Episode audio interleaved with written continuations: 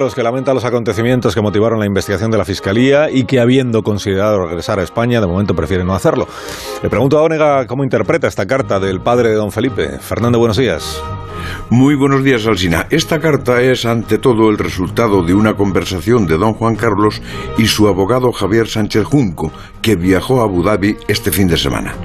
Hablaron los dos pero fue como si hablasen el padre y el hijo, con conocimiento pero sin intervención del gobierno buscaron la salida más airosa no solo para don Juan Carlos y don Felipe, sino para el bien de la corona. A ese fin, el beneficio de la corona se dirige todo el escrito.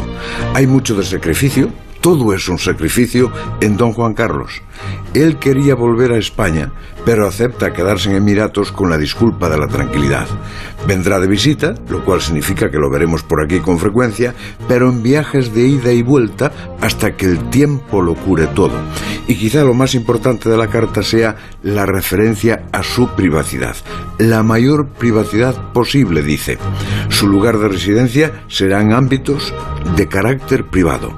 Queda así despejada la incógnita de vivir en la zarzuela, uno de los quebraderos de cabeza, porque Zarzuela es la residencia de la familia real, pero es la sede de la jefatura del Estado.